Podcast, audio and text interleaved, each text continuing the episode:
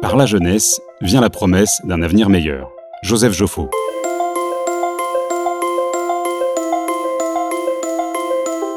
À l'ère numérique, le monde du travail, nos métiers et nos façons de les exercer sont en pleine mutation. Les actifs, les entreprises et le secteur RH sont appelés à se réinventer. Dans ce podcast, je vous invite à un exercice de prospective et à réfléchir dès aujourd'hui au monde d'après-demain, celui où les enfants de la génération Z arriveront sur le marché du travail. Je m'appelle Hervé Obolt et vous écoutez Génération Alpha, le podcast qui explore le futur du travail, produit avec le soutien de Fujitsu.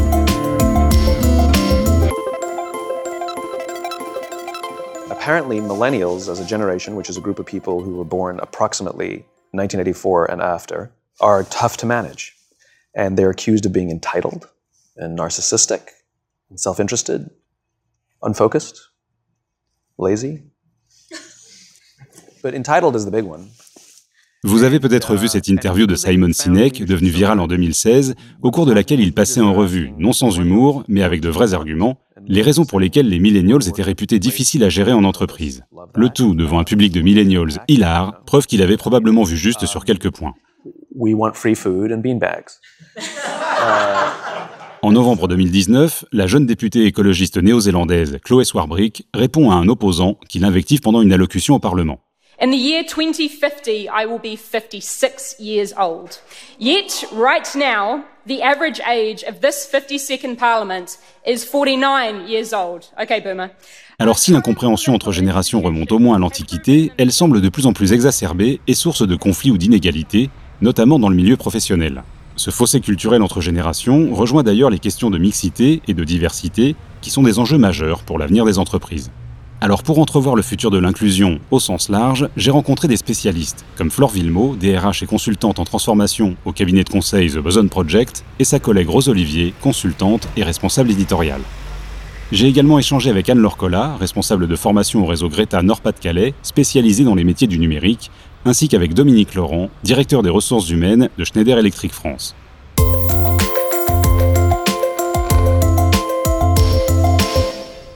Alors je vous l'accorde, c'est un peu facile de catégoriser les générations, cependant on trouve des caractéristiques générales qui les différencient.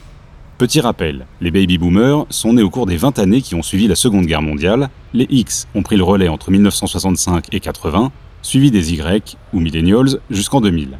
Et ce qui marque l'arrivée des Z à l'âge adulte est une certaine défiance envers les institutions et les générations précédentes, ainsi qu'une impatience à agir concrètement pour les causes qui les animent. Rose Olivier, consultante au Boson Project, le cabinet de conseil nouvelle génération pour les entreprises en mutation. Quand on regarde OK Boomer, 19 millions de références sur Google, OK Boomer, ça veut dire quoi? Ça veut dire cause toujours, tu m'intéresses.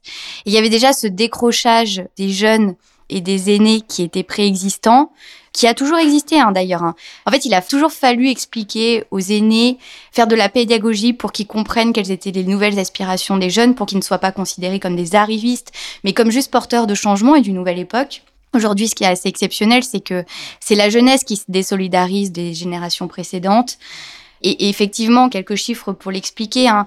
Ils sont 60% en France des 18-30 ans euh, à préférer vivre à une autre époque, donc ils refusent euh, en quelque sorte l'époque dont ils ont hérité. Et du coup, cette crise, elle s'inscrit vraiment dans un contexte de défiance intergénérationnelle au sens large, qui est en plus accentuée d'une défiance envers les différentes institutions qui sont gérées par les aînés, donc euh, les institutions euh, publiques, les médias qui pâtissent d'une énorme crise de la confiance euh, auprès des jeunes. Il y a une responsabilité énorme de l'entreprise qui reste encore dans les yeux des jeunes comme territoire d'impact et de changement et comme un acteur en avance de phase, de préserver ce lien intergénérationnel entre les jeunes qui arrivent aujourd'hui sur le marché du travail et puis ceux qui sont aux manettes depuis un petit moment. En fait, je pense qu'il y a une redéfinition du pacte social. Euh, si à l'époque des entreprises paternalistes, on était plutôt sur euh, la proposition de sécurité, les employeurs se proposaient d'employer à vie. Aujourd'hui, on est plus sur euh, une proposition d'impact pour répondre justement aux attentes de ces nouvelles générations. C'est juste que c'est un échange de bons procédés qui est différent. Flore Villemot, DRH et consultante au Boson Project. Et ça reboucle avec notre engagement militant hein, chez les Bosons depuis dix ans maintenant, c'est que les entreprises, en se privant d'une génération, en fait, se privent d'une vague de transformation nécessaire, d'expertise très importante dont les entreprises ont besoin pour comprendre le monde d'aujourd'hui et adresser euh, leur marché. La première aspiration des jeunes, c'est de faire partie de l'équation et d'avoir son mot à dire et d'avoir sa capacité d'impact renouvelée au regard des enjeux qui sont à mener. Bon an, mal an, les entreprises sont amenées à s'adapter aux aspirations des jeunes générations. Mais là aussi, on peut observer un décalage de perception, comme sur les questions liées à l'environnement et à la durabilité, qu'on imagine prioritaires chez elles. Dominique Laurent, directeur des ressources humaines de Schneider Electric France. C'est une très bonne question et je vais répondre en disant c'est ce qu'on pensait qui avait un intérêt. Pourquoi je dis c'est ce qu'on pensait? Parce que euh, l'étude qui fait un peu référence dans ce domaine-là, qui sonde un peu quelles sont les attentes des jeunes diplômés, en tout cas qui vont entrer sur le marché du travail, c'est l'étude Universum, qui tous les ans, auprès euh, des étudiants d'école d'ingénieurs, des étudiants d'école de commerce et des étudiants d'école euh, d'IT, enfin le monde IT, le monde digital, procède chaque année à une enquête extrêmement détaillée sur toutes ces aspirations-là. Ce qu'on note, c'est que finalement, ils ne mettent pas ça très haut sur leur agenda. Ce qui a été un peu une surprise pour nous. Alors on s'est dit, bah, on a tout faux, nous on le met très haut, et eux, ils le mettent pas très haut. Et en creusant un peu, en discutant avec des étudiants, en faisant ce qu'on appelle des focus group et en discutant avec euh, les, consultants d'Universum, en fait, on s'est rendu compte que c'est plus un sujet pour eux. Parce que de toute façon, il n'est pas question pour eux de considérer sérieusement une entreprise si déjà elle remplit pas un certain nombre de critères ou elle adresse pas un certain nombre de prérequis. Flore Villemot. Et effectivement, le sujet qui est vraiment très différenciant, c'est tout le sujet de l'inclusion et de la volonté d'être pris en tant que tel dans ses singularités avec son approche du monde et d'être respecté pour ça. C'est vraiment la nouvelle cause qu'ils incarnent et qu'ils portent et sur laquelle ils feront pas de compromis. Ça va probablement pousser les entreprises à embrasser cette cause que aujourd'hui, sur plein d'aspects, on n'arrive pas très bien à adresser. La difficulté dans la politique des ressources humaines, d'une façon générale, c'est est-ce qu'on va vers une gestion communautariste on va vers une gestion intégrée. Et le problème, plus vous segmentez, et souvent je dis, voilà, il y a une dérive aujourd'hui dans les politiques de gestion de ressources humaines, c'est de faire de l'hypersegmentation.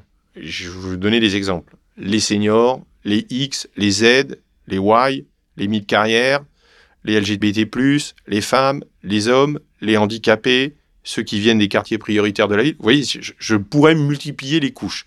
Et de se dire finalement comment dans tout ça, et c'est là le vrai sujet de la diversité et l'inclusion, parce que la diversité, c'est pas compliqué. Enfin, en tout cas, chez nous, c'est plus un sujet, la diversité. On l'a, la diversité. Le sujet, c'est l'inclusion. C'est de se dire finalement, je suis inclusif, mais je suis, inclusif, je, comment j'arrive à maintenir de la différenciation finalement dans ce que je fais dans mes politiques RH. Anne-Laure Collat, responsable de formation au réseau Greta Nord-Pas-de-Calais. En termes d'inclusion et de diversité, Hein, il y a beaucoup de choses qui sont faites chez nous dans nos entreprises en termes d'engagement affiché. Voilà, aujourd'hui, euh, on souhaite euh, avoir une vraie responsabilité euh, sociétale et avoir un impact social et environnemental.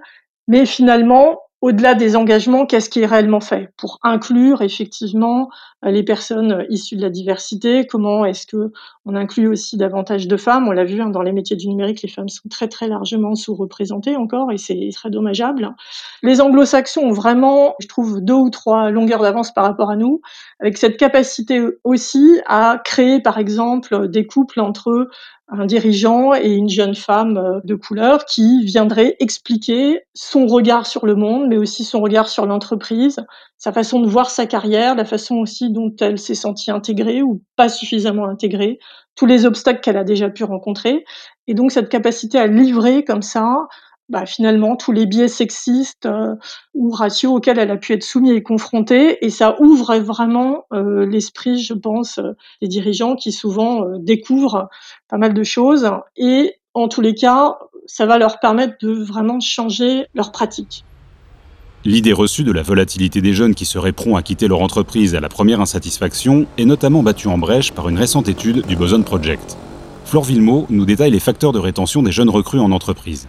En fait, ce que l'étude a révélé, c'est que les jeunes, en fait, ils sont capables hein, de faire preuve de fidélité et ils attendent même d'une entreprise qu'elle leur permette de se développer sur du très long terme, ce qui crée une énorme responsabilité hein, sur la fonction RH euh, en général et puis sur les managers en particulier, Aujourd'hui, une entreprise qui sera en capacité d'intégrer les jeunes et de les faire rester dans la durée, c'est le sujet du collectif, comment on fait vivre le collectif. L'esprit d'équipe est le premier levier de rétention pour 28% euh, des jeunes.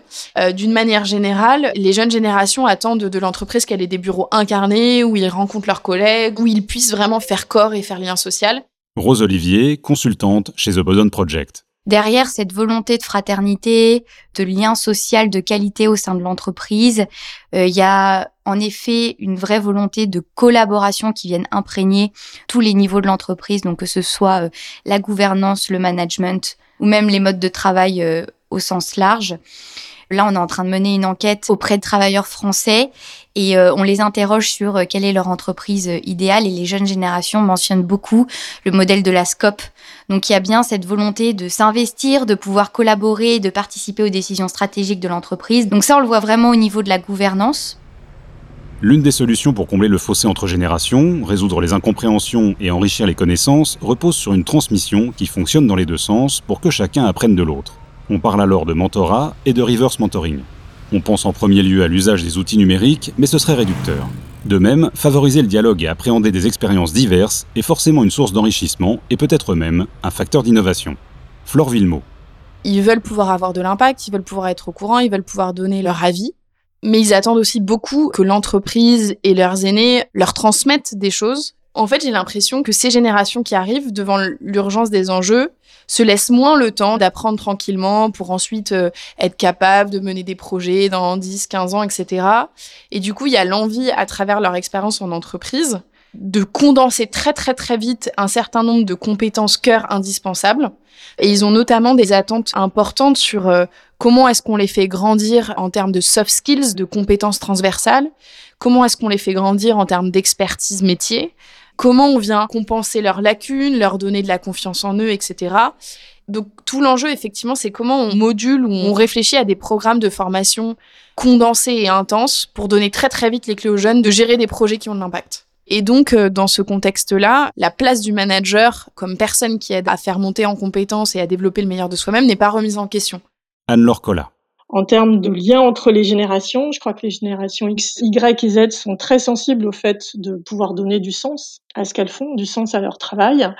Euh, c'est pas évident d'intégrer ces nouvelles générations de l'entreprise. Et c'est vrai que le reverse mentoring, c'est vraiment une façon de leur dire, bah voilà, vous avez une importance, on vous reconnaît pour euh, vos compétences. Et c'est vraiment une façon aussi pour euh, les autres générations de mieux comprendre les aspirations des Y et Z en termes notamment de sens donné au travail. Je pense que le reverse mentoring, c'est vraiment une façon de créer du lien pour un, dirigeant, euh, par exemple au comité de direction, de comprendre bah, finalement quelles sont les aspirations des jeunes aujourd'hui Comment est-ce qu'ils voient le, travail Comment est-ce qu'ils ont pu être intégrés dans la société? Comment est-ce qu'ils voient euh, leur évolution de carrière? Quel est leur regard aussi sur les méthodes euh, ou la stratégie proposée par cette société?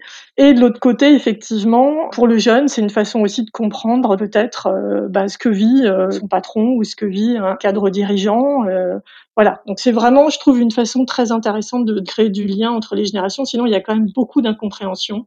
Et je pense que dans ces moments vraiment très privilégiés où il faut vraiment créer un safe space, hein, c'est-à-dire un, endroit où on peut se dire les choses en toute transparence, où on peut vraiment se sentir en confiance. Il y a beaucoup, beaucoup de choses qui peuvent être échangées et qui peuvent vraiment euh, changer en profondeur les regards de l'un sur l'autre et vice-versa.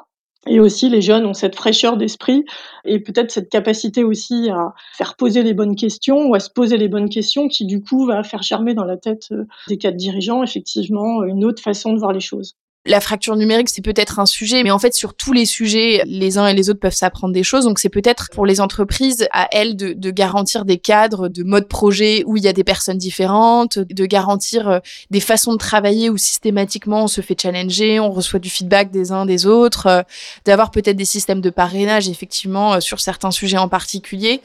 Mais pour moi, effectivement, quand on arrive à des mesures euh, qu'on appelle reverse mentoring qui sont très très organisées, c'est probablement pour pallier des modes de collaboration ou de projets qui sont pas encore complètement aboutis. Donc pour moi, ça se joue quand même au quotidien, dans le métier, dans les projets qu'on fait euh, au jour le jour, dans lesquels chacun vient apporter un œil différent.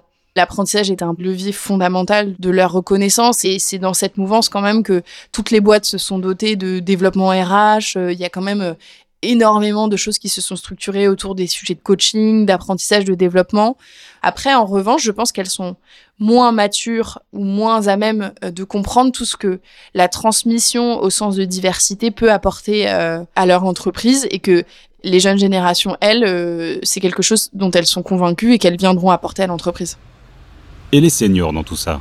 Je me dis qu'un jour, les fringants managers vont bien réaliser qu'ils deviendront eux-mêmes quinquagénaires et mesureront à quel point leur expérience a de la valeur. Dominique Laurent, DRH de Schneider Electric France, nous rappelle pourtant à quel point le marché de l'emploi discrimine les plus de 50 ans. Sur la question de la gestion des générations, de la transmission du savoir, je pense qu'en matière de ressources humaines, c'est le sujet le plus compliqué.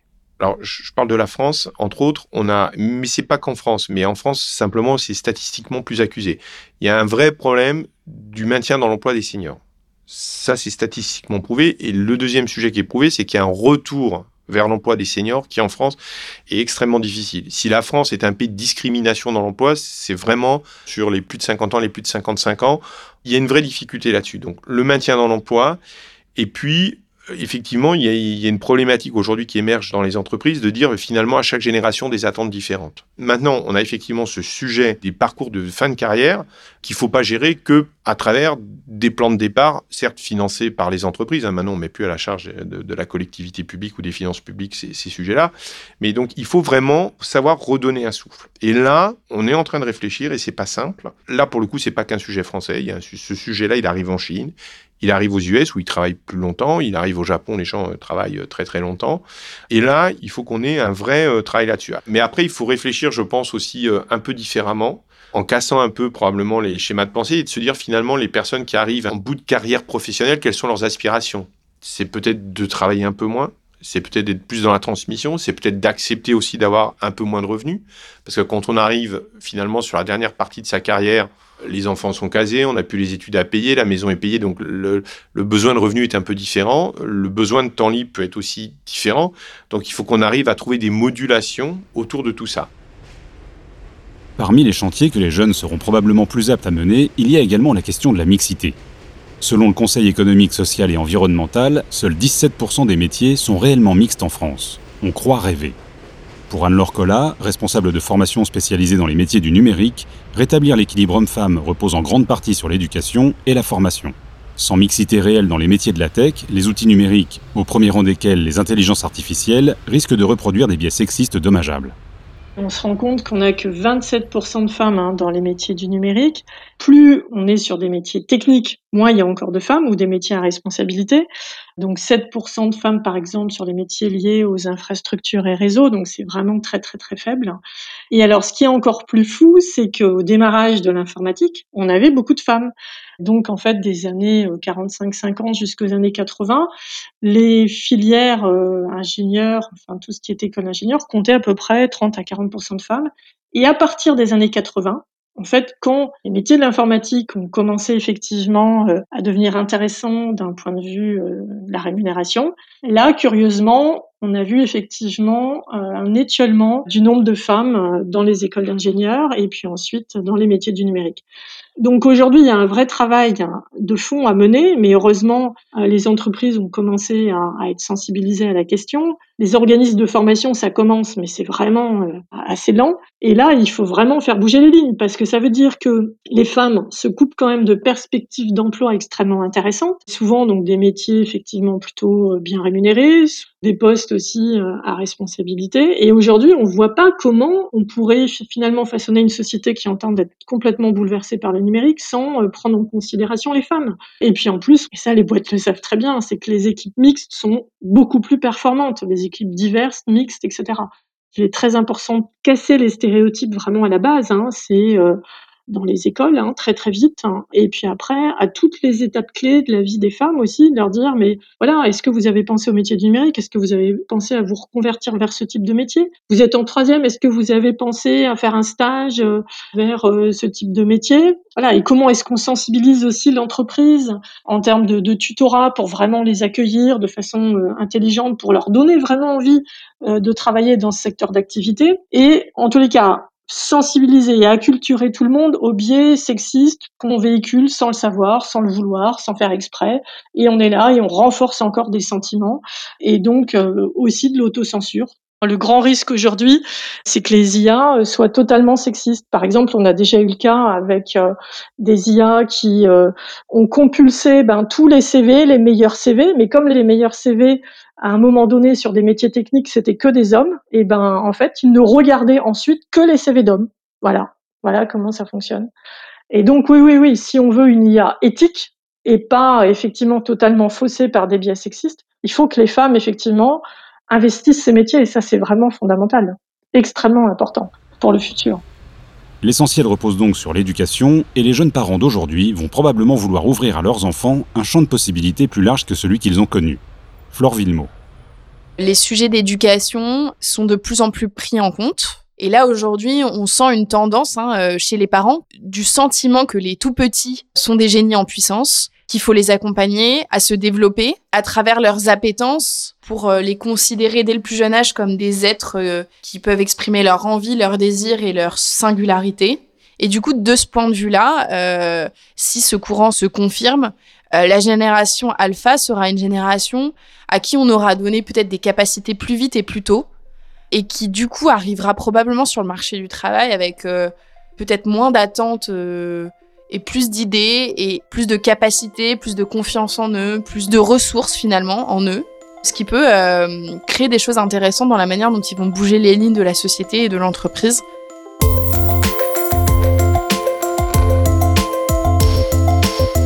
Ce que je retiens des réflexions de nos invités, c'est que les jeunes générations ne sont pas prêtes à transiger sur les causes qui les animent. Encourager le dialogue et la transmission bilatérale des savoirs faciliterait la compréhension intergénérationnelle, l'inclusion, la diversité, la richesse des entreprises et leur capacité d'innovation. Favoriser l'intégration des jeunes est un enjeu qui ne doit pas éclipser le sort réservé aux seniors, dont les aspirations en fin de carrière peuvent aussi être facteurs de changement. Enfin, la mixité demeure un enjeu primordial pour des secteurs d'activité qui dessinent l'avenir et l'entreprise, en 2050, devra conjuguer singularité, aspiration personnelle, travail collectif et objectifs communs.